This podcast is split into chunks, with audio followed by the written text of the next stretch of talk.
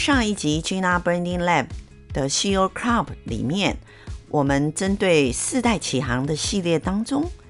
啊、我们已经和鲜乳坊创办人之一龚建嘉先生谈了非常多鲜乳坊的啊、过去。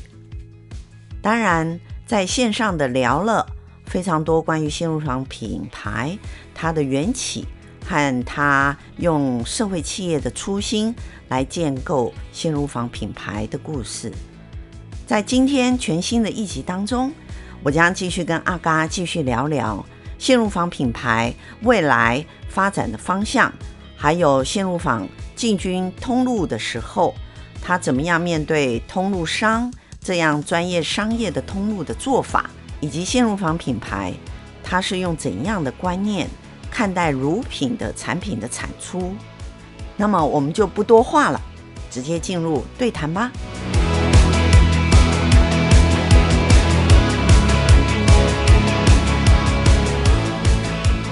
是是，我们刚刚也听到阿嘎，他其实呃，对于社会企业，就是说社企这件事情，或者说你经营。鲜乳坊，它基本上还是有社企的这个内涵在里面。这件事，我我听起来你，你的说明已经很清楚了哈。而且呢，您在走的过程当中，啊，您已经有通过认证，而且还有就是你也有经过呃社会投资报酬 SROI 这一个的呃认证或者是标准等等。还有我也看到就是说，您也是 CSR。好，也就是台湾第一届社企之星，好，所以我我在想说，这种种的部分，呃，有一件事情就是，也是在经营者来讲，哈，他很大挑战就是你的你的创办人，目前你们决策单位的共识，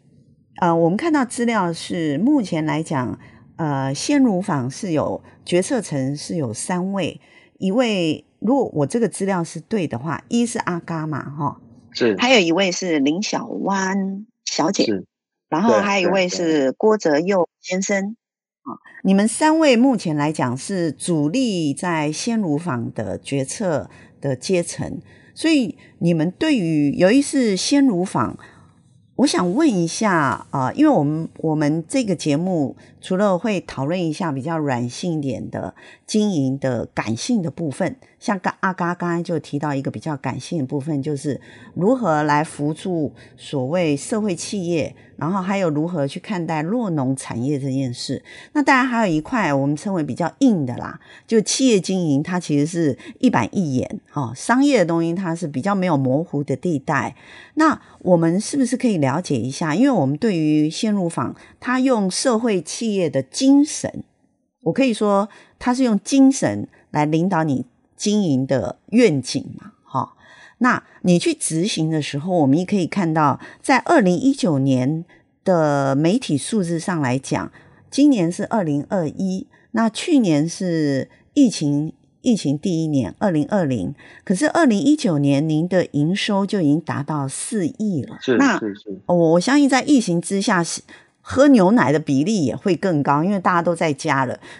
在家里头只有一件事情，就是无时无刻就会想要吃东西，跟我现在一样。哎呀，我分流在家了以后，我都觉得啊，很很辛苦的是我的体重啊，无时无刻的要么就喝，要么就吃，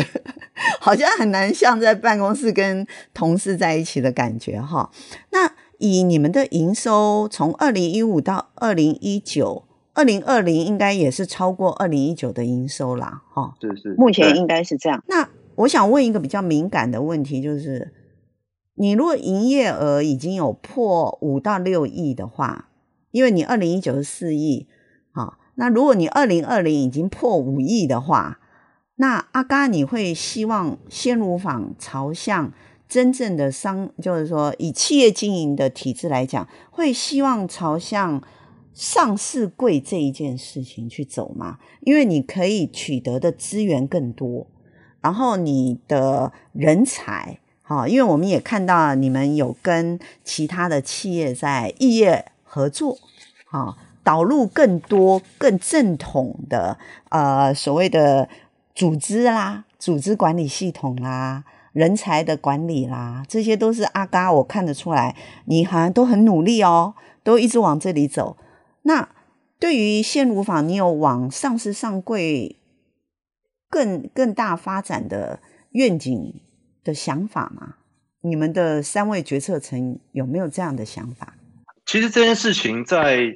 我们不管是我们的股东或者我们自己内部确实有讨论过，但是呃，我们的认我们的认知是这样，就是上市上柜是一个刚刚说的可能获取资源或是一个融资的工具或是一个方式。好，那呃，如果企业在发展的一个过程当中，他需要透过这个工具跟方式，他才能获得到。呃，他需要的资源，或是他明确知道他需要多少资源，透过这个工具才能达到他的目标，那这当然是一个呃呃一个过程啦，所以它应该不是一个特别去追求的一个、一个一个结果啊，它只是一个可以使用的呃融资工具，或者说一个。对一个工作形态，那所以这件事情基本上以我们现在来说，其实还没有需要透过这一个工具才能达到的呃部分，好，不管是公司发展的速度，或者说我们呃融资的管道，可能还没有一定需要用这个方式才能做好。但是我觉得有一个不错的地方是在于，它对公司治理有它的一个一个脉络，它可能要怎么样的公开透明它的公司治理的方式，怎么样透过一个合法的方式来让公司治理这件事可以更健康。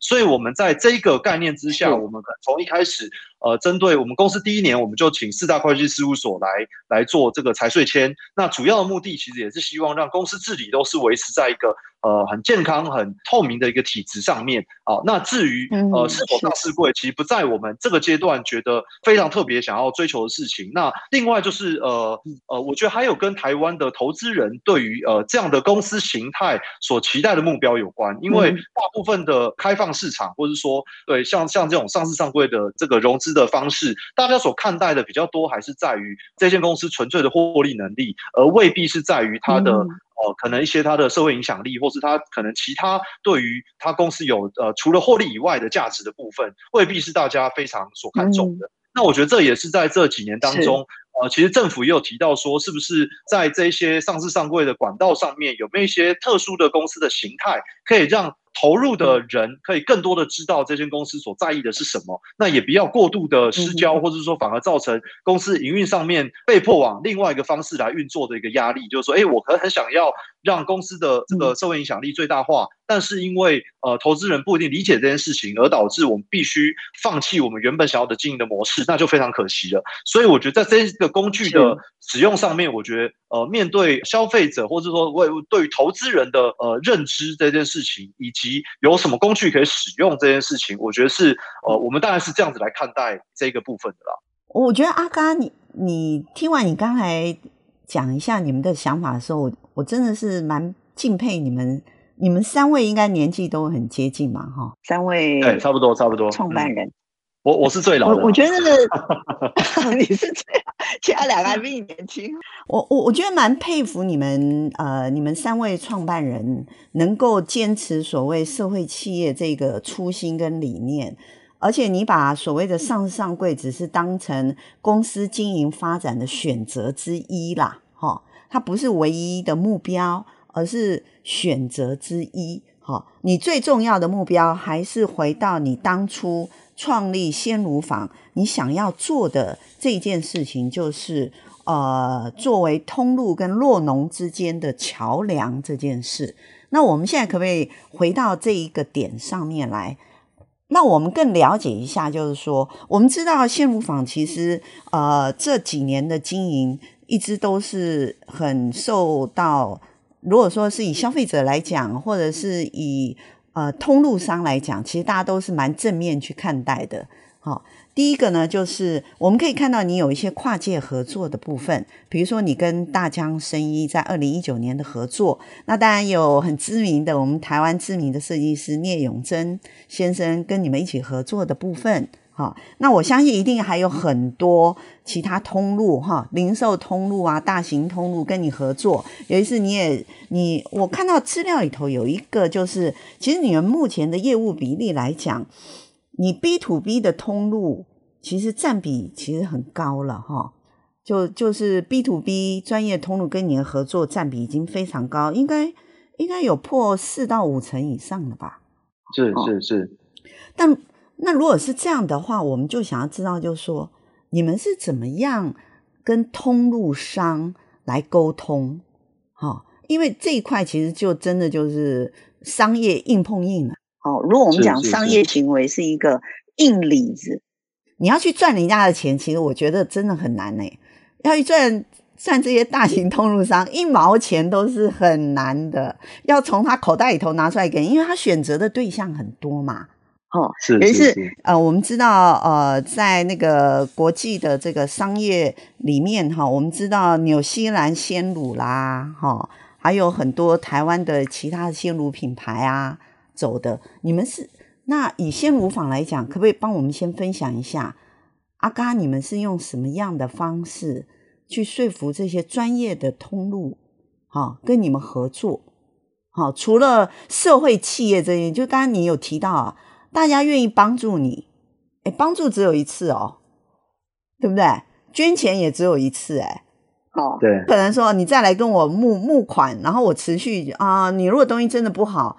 就就这么一次，我们就就再见了哈。所以你是怎么用什么方式？除了你的产品，我们等下再回头来讲一下。好，酪农产业在新乳坊一起合作之下，产品有什么样的改变？我们先来谈，你怎么跟通路商来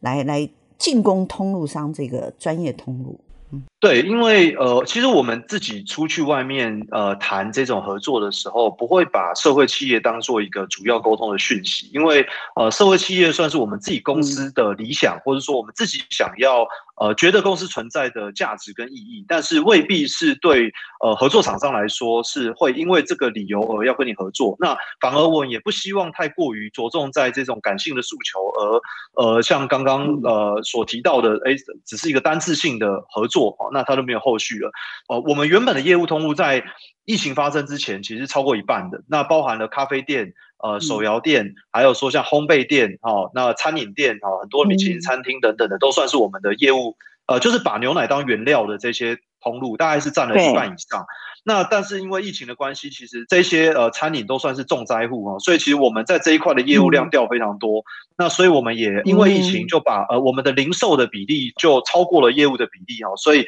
呃在疫情这段时间，其实我们也做了很大的调整。好，那呃回到跟这些，因为这些业务通路他们都是非常专业的，而且他们确实在选择原料上面有他们的成本导向啊，或者说他们过去也接触过非常多相关接近的原料，所以呃对我们来说就是一定要比他更专业。那怎么样能比他更专业呢？就是你也许在食品上面很专业，但是我还是回到我们重新定位这支产品，牛奶是全世界唯一由动物体内分泌的饮料，所以它的本质，而且它是一级农产品哦。台湾的一级农产品就是属于没有加工的农业的原料。那牛奶虽然鲜奶虽然它有经过加工，但是它还是算是一级农产品，表示它的加工的程度很低。哦，它还是保留了大部分它农产品的主体哦。那这是前提之下，我是我我敢讲说，我可能是所有的乳品产业里面最了解农业的。那如果牛鲜奶的本质又是农业才是它最主要的基础，就是我们在工厂里面，我们不会帮这这一批鲜奶做太多的加工，我们就是简单的灭菌跟装瓶，不会做所谓的。标准化，或是说做所谓的风味调整这样的一个动作，那我有没有能力可以维持这产品的稳定性？还有这个牛的健康要怎么衡量？还有什么叫做好的呃生乳的品质，就会变得是一个重要的专业。那过去我觉得食品公司可能对这块也陌生，他们沟通的语言跟诉求，跟他们推出的产品的定位，都是以很特别的加工模式，或是说很特别的包装，或是说以呃这个呃。工厂的一个等级来去做沟通的诉求，但是如果回归到这个产品的本质，它是农业的话，我如果真的能让他们知道这支产品真正的关键是在牧场端的影响，在牛只的健康的衡量这一块的专业是他们。可以从我们这边了解的，那所以我们定位是一个农业整合公司，而不是一个食品公司。所以在这一块上面，如果我们有很强的呃知识背景，或是有很强的能量来在产品上面做出呃这个专业化的定位，还有说能够做出一个有竞争力的一个产品，那对于通路来说，他们就会有意愿，或是说会会乐意来跟我们做一个合作啦。呃，当然，如果回到桥梁这件事情，我觉得桥梁的本质就是一个双向沟通的概念。所以第一个是我们想要把更多的农业的讯息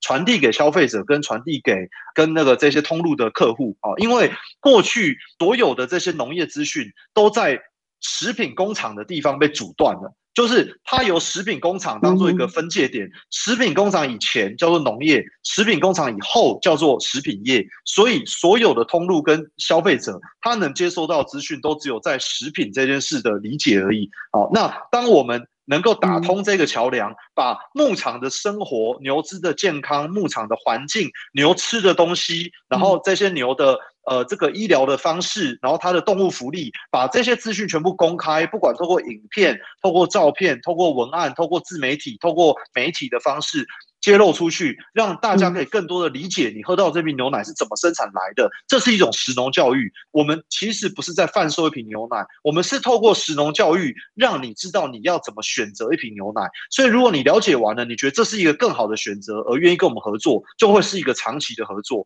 因为你并不是因为被迫选了一个，就是啊，我被情感勒索，或者说怎么，不是，是因为你知道这样的生产模式是更符合你所想象或期待的。那。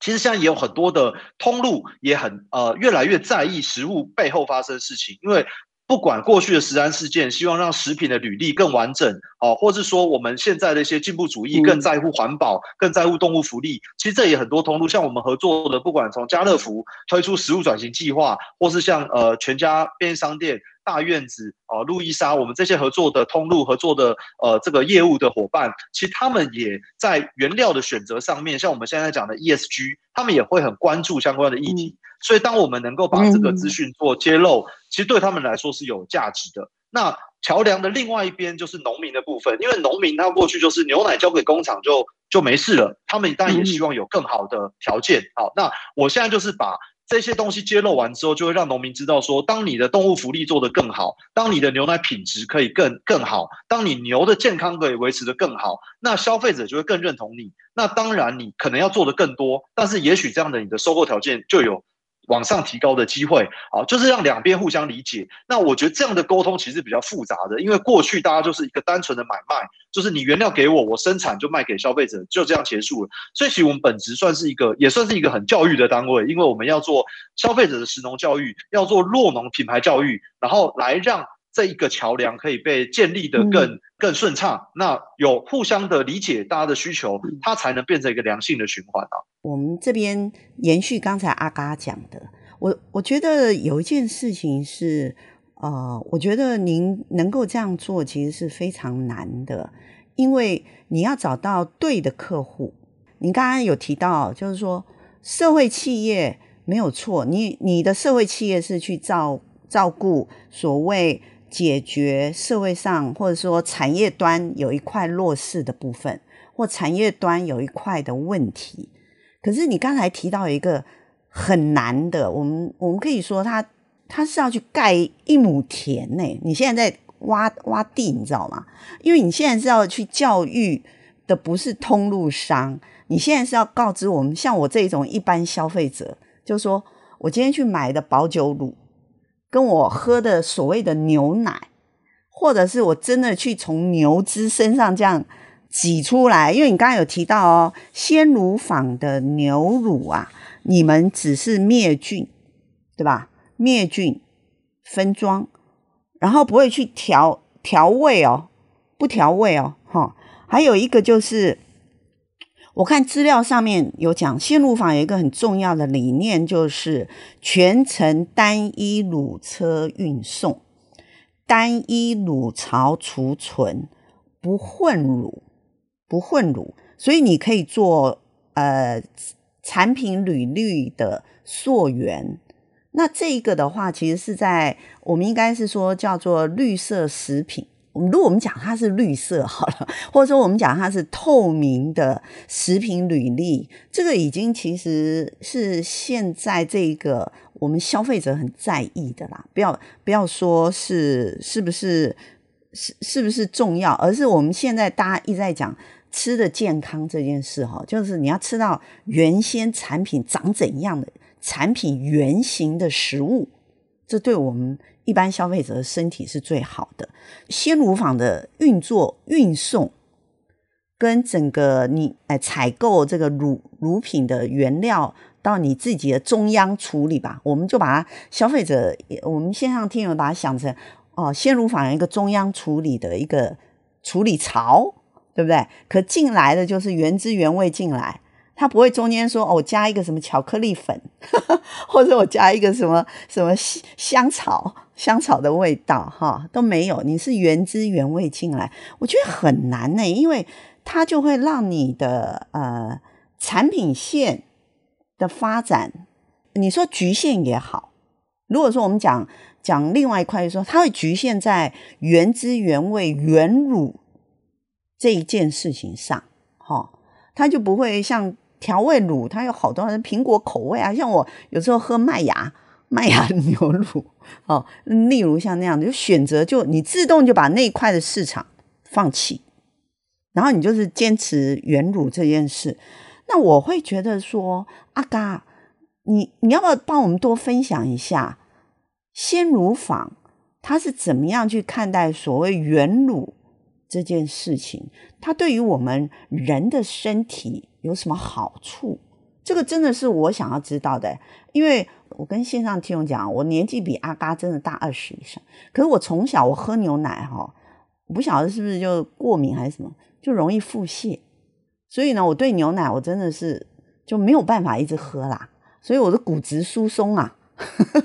可是我是觉得说，我知道鲜乳是一个非常好的。然后呢，我还记得，因为我以前在加拿大生活五年的时候，我记得我的小孩跟我说，他喝加拿大的牛奶啊，跟喝台湾的牛奶不一样，我就吓一跳。哦，我就问他哪里不一样啊？我就记得很清楚，我女儿跟我讲，我觉得台湾的牛奶好像加了水。第一个，他感觉了哈，这不是呃，我先在线上厘清。呃，这是个人感受的分享哈，不是说二十年前台湾乳品有什么，没有没有没有，只是说小朋友他自己直接讲说，哎妈，我觉得台湾的牛奶好像比较稀，好像有加水，然后呢，加大的牛奶他印象里头就比较浓，然后他说他喝起来加大牛奶比较甜，我说甜，牛奶怎么可能加糖呢？所以我在想说，二十年后，我相信整个技术啦，哦，技术层面啊，还有牛只的这个饲养的技术也都一一路往前嘛，是不是可以跟我们分享一下所谓的原乳，它它的口感？我们先说口感好了，它跟所谓的混乳啦，或者是调制乳啊，哦，是不是有什么口感上有什么一喝就知道哦？那我们这一般消费者可以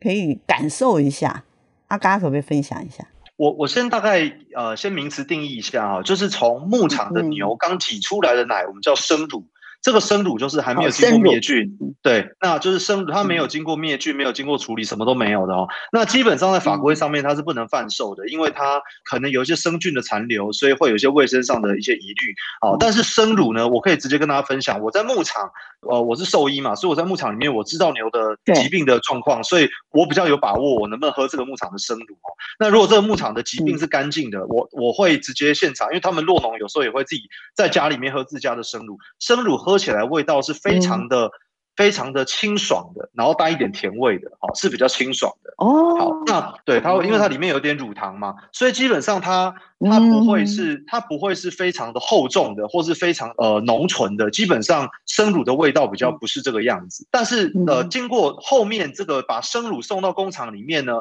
去做这个灭菌装瓶，那。呃，一般会有还有两个动作，一个叫做均质化。均质化就是说，因为呃牛奶里面有脂肪，所以它放一段时间之后，脂肪比较轻，它就浮在上面，所以它就会油跟水就分离，就变成两层啦。那其实你就会觉得这牛奶好像坏掉了，那它的保存也不容易保存，所以我们会物理性的把这脂肪颗粒打碎，让你在。呃，放牛奶不管放一个礼拜，它也不会分层，这个叫做均质化。嗯、那这个均质化是一般牛奶都会处理的，像我们牛奶也会做均质化，才不会说一段时间之后变得油水分离。嗯、那因为均质化把脂肪颗粒打碎，牛奶就会变得比较浓郁，而且味道的呃这个脂肪的香气就比较容易出来了哦。那另外一个、哦、呃，因为以来源来说的话，过去的食品产业的生食品业其实已经。是以工业的逻辑来发展，就是要制造效率，嗯、就是说我怎么样用最短的时间生产最大量的食品，这个是食品业在过去二十年主要追求的。所以在设备的设计上面，在管线的流程上面，它尽可能要让效率追求到最大。所以一般的呃鲜奶的生产就会有二十户、三十户的酪农全部混合在一个很大的桶子里面，然后在同一个产线里面很快的做生产，快速的生产。那因为每一个牧场来源的牛奶的品质不太一样，所以它会多做一件事，叫做标准化。所谓的标准，让每一批牛奶的风味都一样，这个就称之叫标准化。啊，那这个标准化就是一个呃比较偏向工业化的快速生产的普遍的一个制成模式。好，那这一件事情就是我自己个人觉得我比较没有喜欢的部分，因为我觉得回到食物的源头，应该保留这个食物最天然原始的农产品的风味，能代表它的品质真实的样子。我觉得比较接近我对于食物跟食品差别的认知啊，食品就是经过比较多加工之后，它呈现了一个比较固定的样子，但食物比较偏向它原型的状态。对，所以我们鲜乳坊的单一牧场就是我们鲜乳坊现在有五个合作的牧场，但是每一个牧场的牛奶是不混在一起的，所以每个牧场它的牛的品种、它的饲养的方式、它的产地的气候，还有酪农的呃饲养的风格。呃，等等的不一样，所以每一瓶牛奶就像呃精品咖啡的咖啡豆，不同的庄园，伊索比亚啦、哥伦比亚啦，那个风味都会不一样。的概念很接近，就是我们让每一个牧场的独特风味都会保留下来。这个有一个很大的缺点，就是它相对效率不好，而且它的生产成本更高。因为过去你可能一条产线，你只要清洗一次，只要清洗一次，那如果你每一个牧场都要独立区分，你可能要多花五倍的运费。让每一每一个牧场牛奶分分批运送，而不能混合起来运送。然后你的检验要全部分开检验，你的产线生产要全部分开生产。所以基本上它是一个比较没有效率的做法，但是它可以比较好的把这个食品原本的本质保留下来，而且可以在比较低度加工的部分来让它比较好的状态能能够被呈现。所以我觉得追求的目的跟方式不太一样，所以这个我们也会让。那我觉得呃。说真的，我觉得也也是因为现在这个时代背景跟过去发生了非常多次的食安事件，导致大家在呃教育的跟想要什么的需求上面，我觉得会更多的愿意接受这样食品的沟通门槛。因为如果你没有觉得你需要这东西，或是大家还是以便宜的、快速的、CP 值高的，然后廉价的东西当做主力诉求的话，我相信这样的产品在市场上是非常困难生存的。那我觉得现在大家的概观念都改了，就是很多的店家会想要用好一点的原料，但是可以呈现更好的产品差异化，消费者愿意多花一点点钱，但是它可以有更安心、更放心、更透明，或是品质更良好的一个生产模式。所以回到刚刚说的口感的这件事差差异，就是。如果有些人他对牛奶呃乳品会过敏啊、呃，就是他可能会存在一些过敏源。嗯、那你过去的生产模式是二三十个牧场混合在一起，所以每个牧场呃乳蛋白的结构都不一样，所以你有可能呃会因为其中一个牧场的呃乳蛋白的过敏源而导致你会拉肚子。那但是如果你是每个牧场分开来，你是单一牧场，你的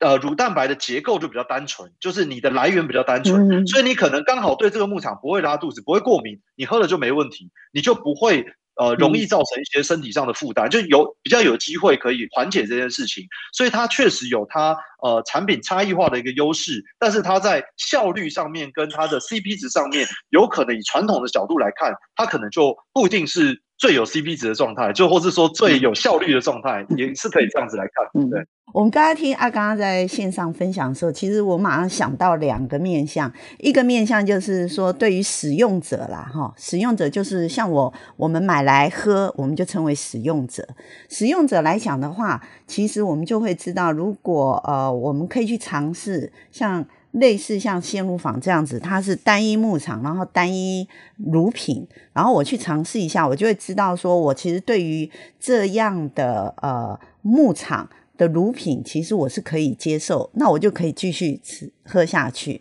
啊、那我就会因为每一个人的身体状况还是不一样，好，还是不一样的。而且我觉得鲜乳坊很有意思的一点就是，你们你们有点像，就是说你们有点像是嗯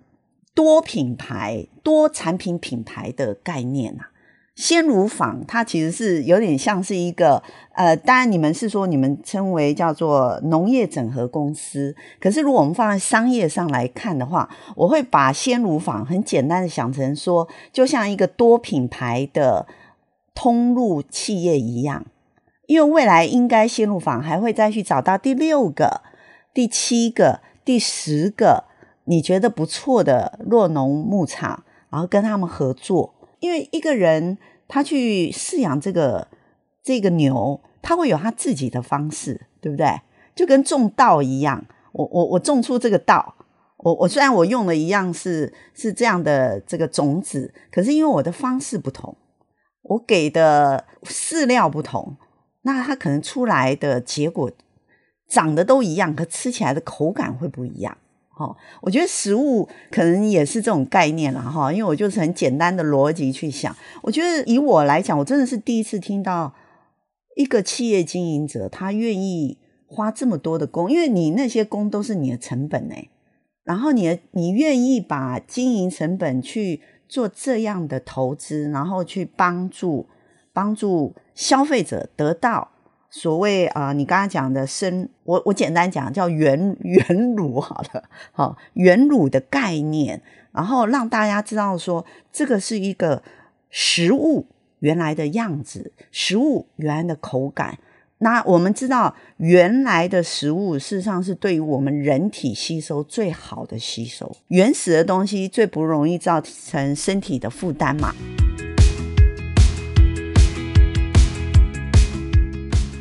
鲜乳坊就像是一个多品牌的企业，它帮助了非常多酪农的牧场，来针对消费者给予最好的牛奶的产品。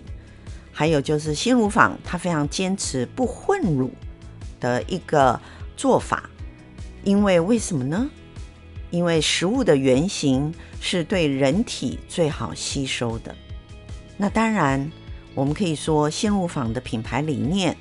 除了用心对待牛只及真心对待酪农以外，更重要的是，它提供消费者非常健康的产品。那么，创办人之一的阿嘎，他又是怎么样找到这样的创业理念呢？我们真的要好好的听听阿嘎聊一聊他个人及鲜乳坊。这样的品牌在疫情之后的发展，在下一集当中，我们会为你们分享更多鲜乳坊的未来，请大家千万要准时关注我们，千万不要错过任何精彩的细节哦。